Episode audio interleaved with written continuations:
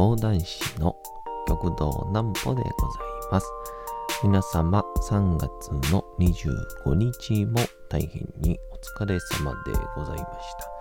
お休みの準備をされる方、もう寝るよという方、そんな方々の寝るをともに寝落ちをしていただこうという講談師極道南歩の南歩ちゃんのお休みラジオ。このラジオは毎週月曜日から金曜日の21時から音声アプリサウンドクラウド、Spotify、Amazon Music、Podcast にて配信をされております。皆様からのお便りもお待ちしております。お便りは極道南歩公式ホームページのおやすみラジオ特設ページから送ることができます。内容は何でも結構です。ねえねえ聞いてよなんぽちゃんから始まる皆様の日々の出来事や思っていることなどを送ってください。ご希望の方にはなんぽちゃんグッズをプレゼントいたしますので、住所、お名前、お忘れなくと。えー、いうことで、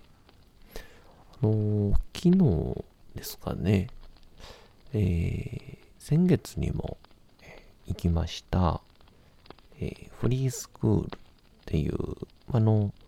まあ、学校に、まあ、ちょっといろいろそれぞれの事情があって、まあ、行けない、まあ、行かないっていうメンバーが、こう、まあ、同級生、近いメンバーと触れ合ったりとか、えー勉強したりとかっていう、そういう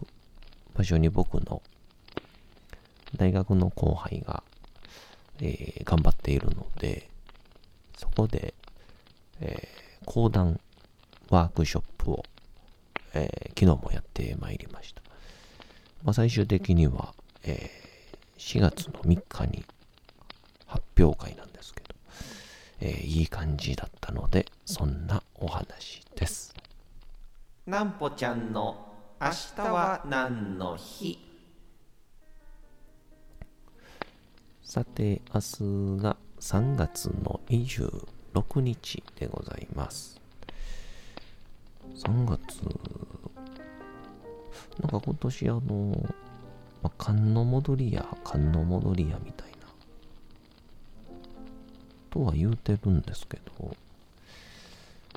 言うてそんなになんか、聞いてた話と違うじゃないですか、みたいな。そんなことはなかったですね。さあ、何の日でしょうか？カチューシャの歌の日。1914年3月26日、島村大月氏、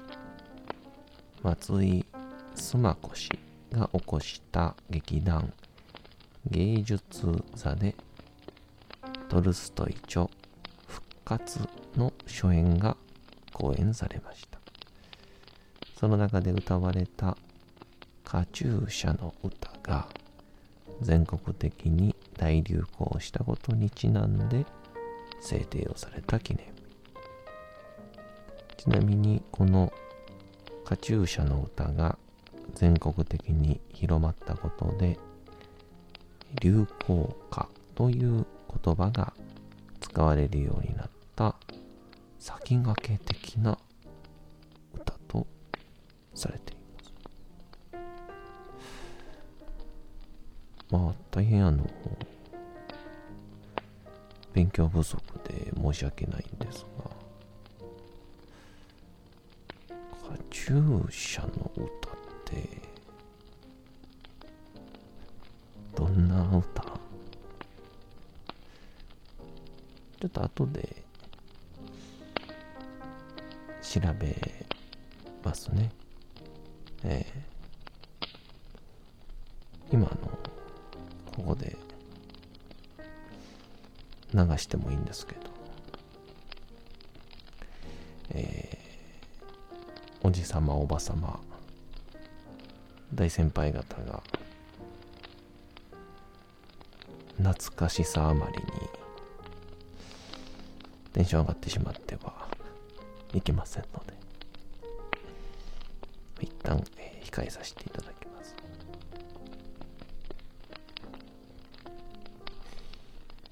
まあそんなこんなで昨日ね行ってまいりまして。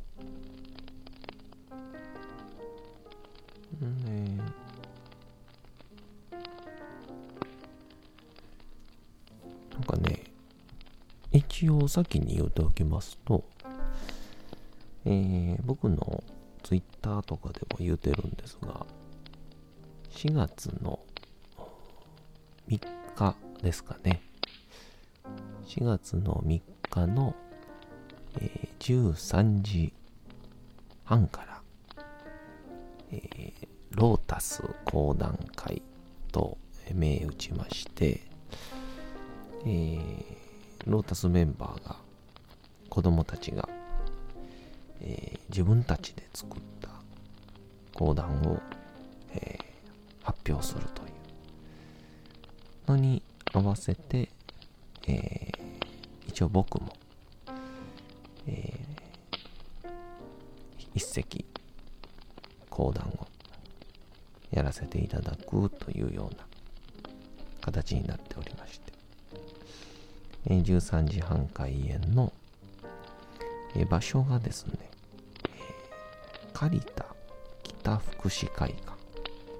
借田北福祉会館と言いまして、あの、住吉区の方なんですけどね。まあ、場所で言うたら、我孫子駅とかが一番近いのかな。我孫子か長井公園の近くに、ちょうど真ん中ぐらいにあるところでして、えー、非常に、えー、子供たち仕上がっておりますので、えー、ぜひともぜひとも、えー、見に来ていただきたいと思います。で、まあ一応あのー、大人の方は入場料1000円ということになっておりますので、えー、ぜひとも皆様お越しいただければ幸いです。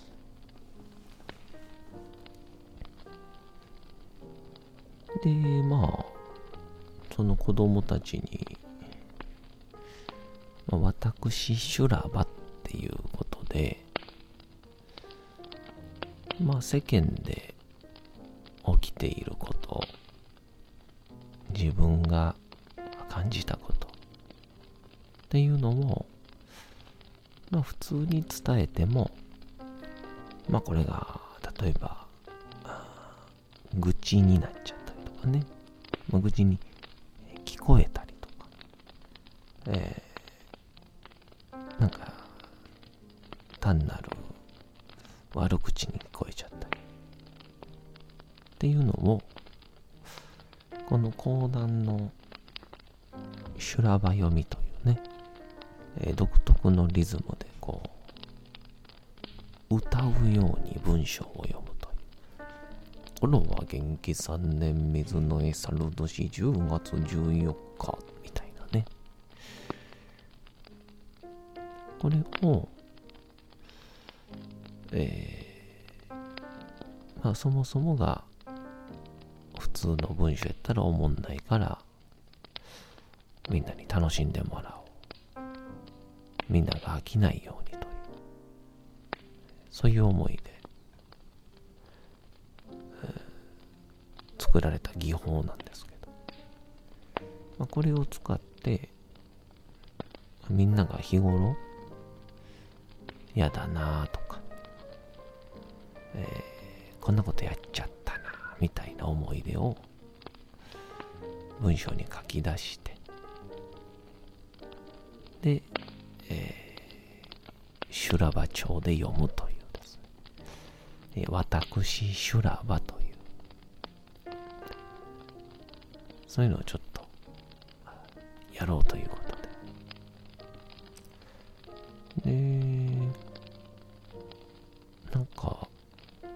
やりながらなんですけど、えー、初めの方はみんなそれぞれに、えー、好きな物語があったりしてでとか自分の思い出とかを放談にすればいいなっていうのもあったんですけど、えー、昨日まあ結構自分の過去の出来事とかを、えー、見事に書いてくれるメンバーももちろんいたんですけど、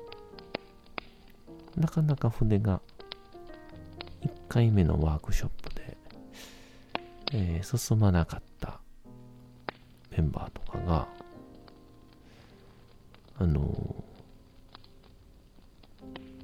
その場で、えー、思っている今頭に浮かんだこと。僕に当てられて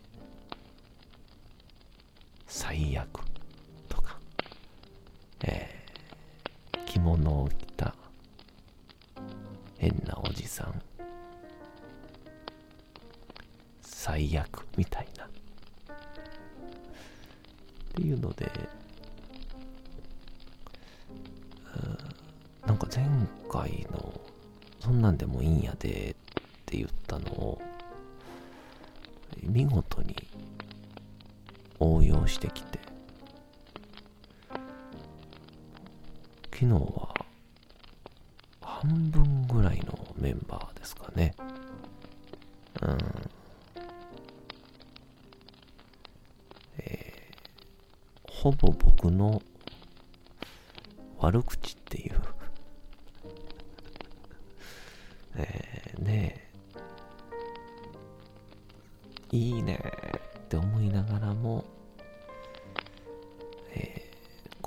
ちの成長とともに、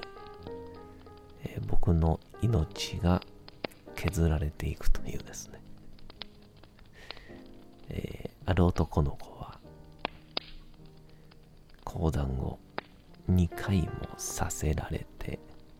最悪だ。どうしよう。どうしようもない。この変なおじさんのせいだ。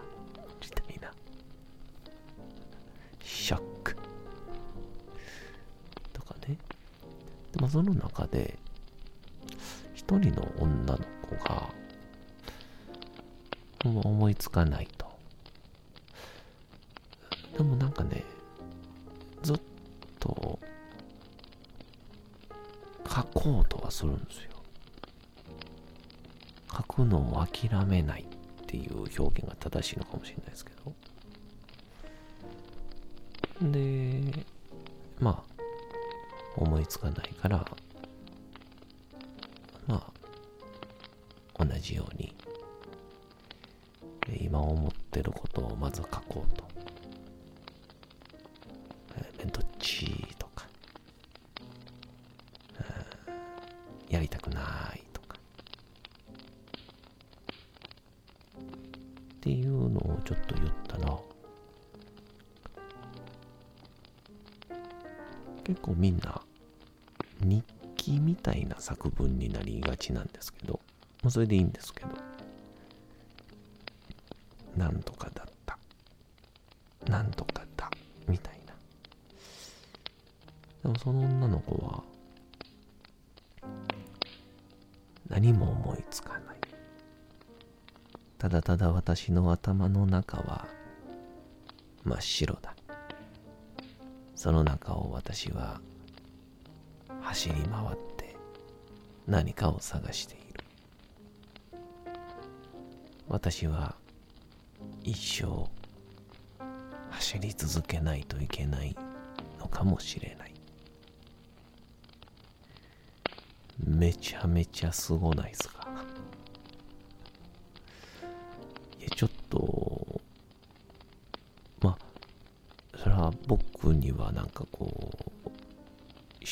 小説とか詩とかの、あんま良し悪しは、わからないんですけど、まあ、でも確実に素人の僕が見ても、一味違う内容を見せてくれまして。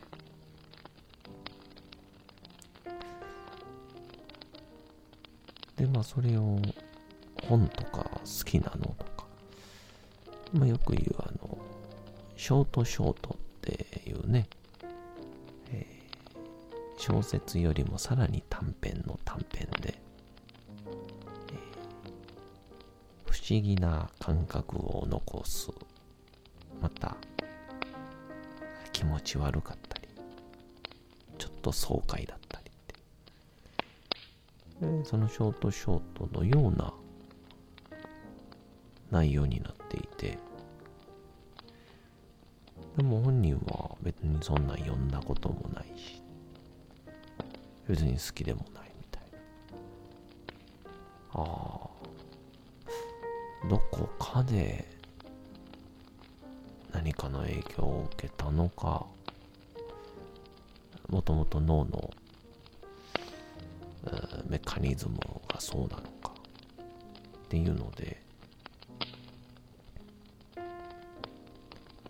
でも一応その、ショートショートとかの、えー、自由投稿みたいなサイトがあったりするので、えー、それをちょっとおすすめしてみたんですけど。まあ、もしあの、もしや、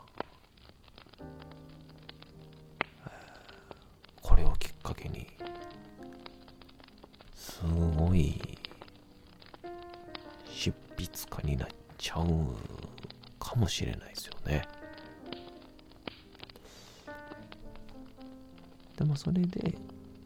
あの、本当感じたのが、僕はどこかで初めは、まあみんな、多分そんなにできないし、まあ、何かのきっかけになればいいし、まあ嫌なこと、本当は言いたいこと、ちょっと口を開かせてあげる。ガス抜きになればええなぁ、みたいな。って思ってたんですけど、いやはや、やはり、神に口に何かを書く、作るというのは、その人が持っている多かれ少なかれ何かの才能の強みのスイッチを押すことなんだなと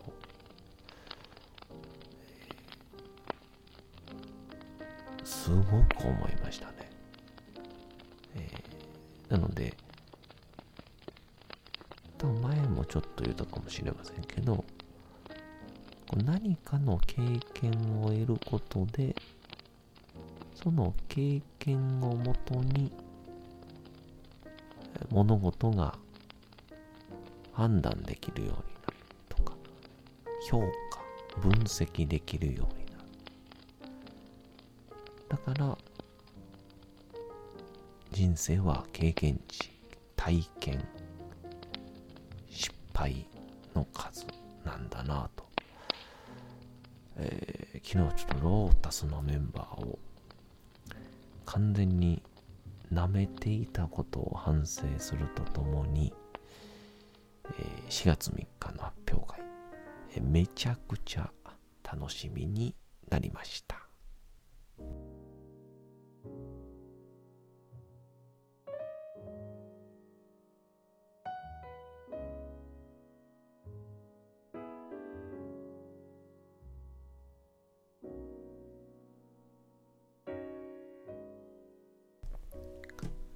さて、時刻はうとうと朗読会の時間となりました。皆様、小さい頃眠れなかった時に、お父さん、お母さん、おじいちゃん、おばあちゃん、お世話になっている方に本を読んでもらった思いではないでしょうか。なかなか眠れないという方のお力に寝落ちをしていただければと、毎日様々な物語、小説をお届けしております。さて、本日お読みしますのも、小説吉田松陰でございます。まあ、の松陰先生も、えー、人には必ず長所があって、えー、それを、えー、伸ばすことこそが教育なんだと、え言っておりました、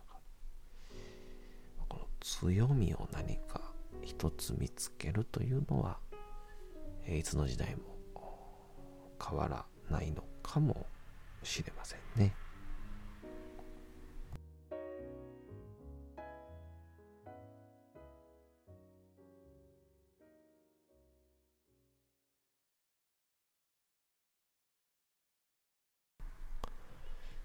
小説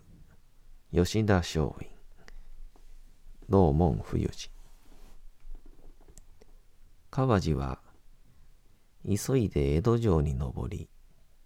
安倍老中に会って懇願をした。ご老中もご存知のように、今後は日本もおそらく国際交流が活発になると存じます。その際、対外交渉を行うためには、相手国の実態を知ることが必要です。佐久間昌山と弟子吉田虎次郎はその先駆けとなって自ら漂流者を名乗りアメリカに渡ろうとした志の高いものであります。そういう志を潰して二人を死罪に処することは今後の日本にとって大きな損失であります。どうか二人のお命をお助けください。と、切々と訴えた。安倍正弘は、天保時代からわずか24歳の若さで老中の職に就いたが、その時正山の主人である松代藩、真田幸面を先輩として尊敬していた。真田幸面は、老中の職にあって外交関係を担当していた。徳川政権はその始まり以来、不代大名が政権担当者で、戸様大名は老中などの要職に就くことはできなかった。言ってみれば、不代大名は万年与党であり、戸様大名は万年野党であった。にもかかわらず、戸様大名の真田幸面が老中として徳川政権に参加したのは、彼の父が白河楽王と呼ばれ、名君の名の高かった白河藩主松平定信であったからである。定信は老中筆頭となって官政の改革を実行した。松平定信の祖父は八代将軍徳川吉宗である。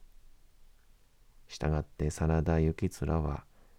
名門中の名門と言っていい。だから、真田殿は戸様大名とはいえ、血筋は吉宗公につながっている。老中にしてもよかろう。という考え方で、戸様大名の真田幸面が入閣をしたのである。